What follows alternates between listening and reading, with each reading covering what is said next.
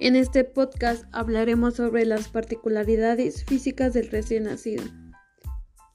Son características físicas del neomato, van de acuerdo con su edad de gestación y juegan un papel importante para conocer su condición de salud al nacer, en el que la exploración clínica se basa en el color y textura de la piel, el vernix, lanugo, pelo, cráneo, ojos, orejas, glándulas mamarias, genitales, crestas plantares y descamación de la piel.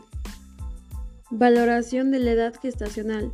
Budín pensó que era más fácil pesar a los niños y clasificó como prematuros a aquellos que al nacer tuviesen un peso mayor de 2.500 gramos y determinó a los que tuviesen un mayor peso.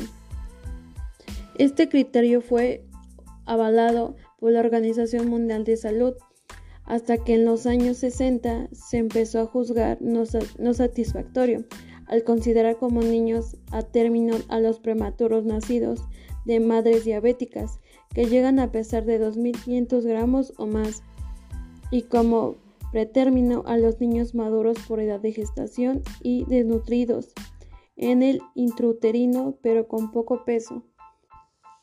En los últimos 50 años han surgido varias curvas de crecimiento y criterios para clasificar a los niños de acuerdo con sus características somáticas.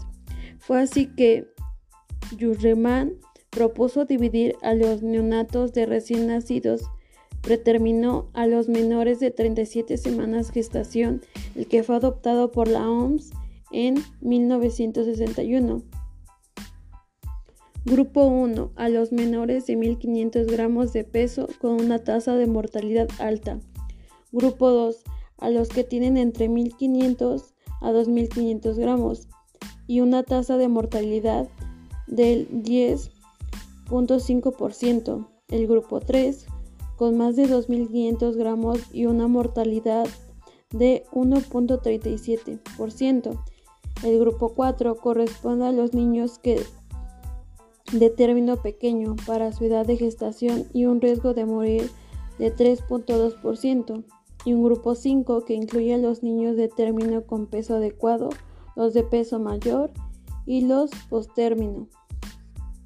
Robert Upser propuso que con base a las características del pelo, el grado de desarrollo y de los nódulos mamarios, del cartílago y de las orejas de los genitales, y la rugosidad de la planta de los pies, era posible conocer tres grupos de niños, los que tienen alrededor de 36, 38 o 40 semanas de gestación.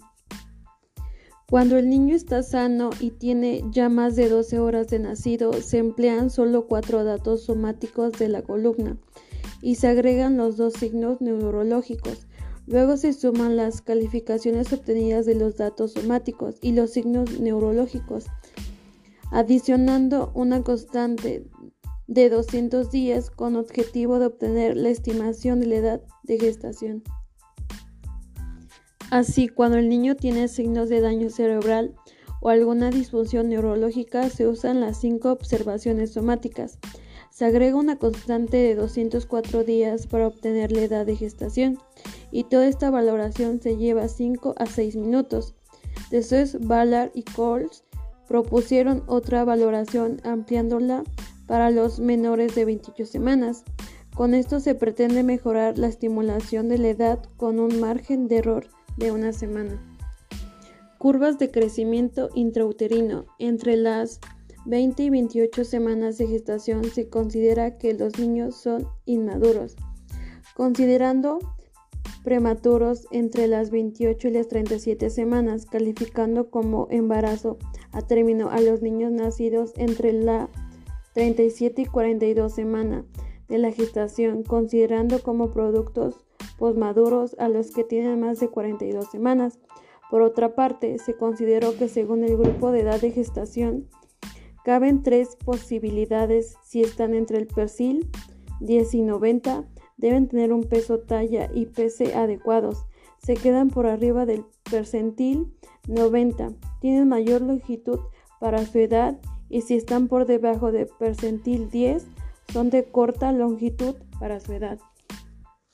Es conveniente mencionar como concepto general que se pueda calificar que en los niños inmaduros la mortalidad llega a ser de alrededor del 80%, mientras que los prematuros en general está en 10% y aún mayor en los que tienen una menor edad de gestación. Algunas particularidades maternas y fetales que dan lugar a desviaciones de crecimiento intrauterino, particularmente en los problemas de preeclampsia e eclampsia, principal responsable en muchos casos, aunque también es frecuente que sea esencial la hipertensión arterial y las cardiopatías congénitas.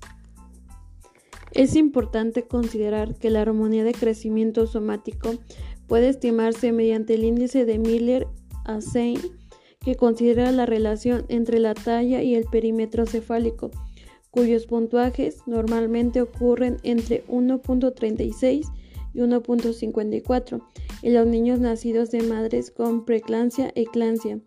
Hay habitualmente una desviación a la izquierda menor de 1.36, mientras que en los niños cuyas madres tienen diabetes mellitus hay una desviación a la derecha mayor de 1.54.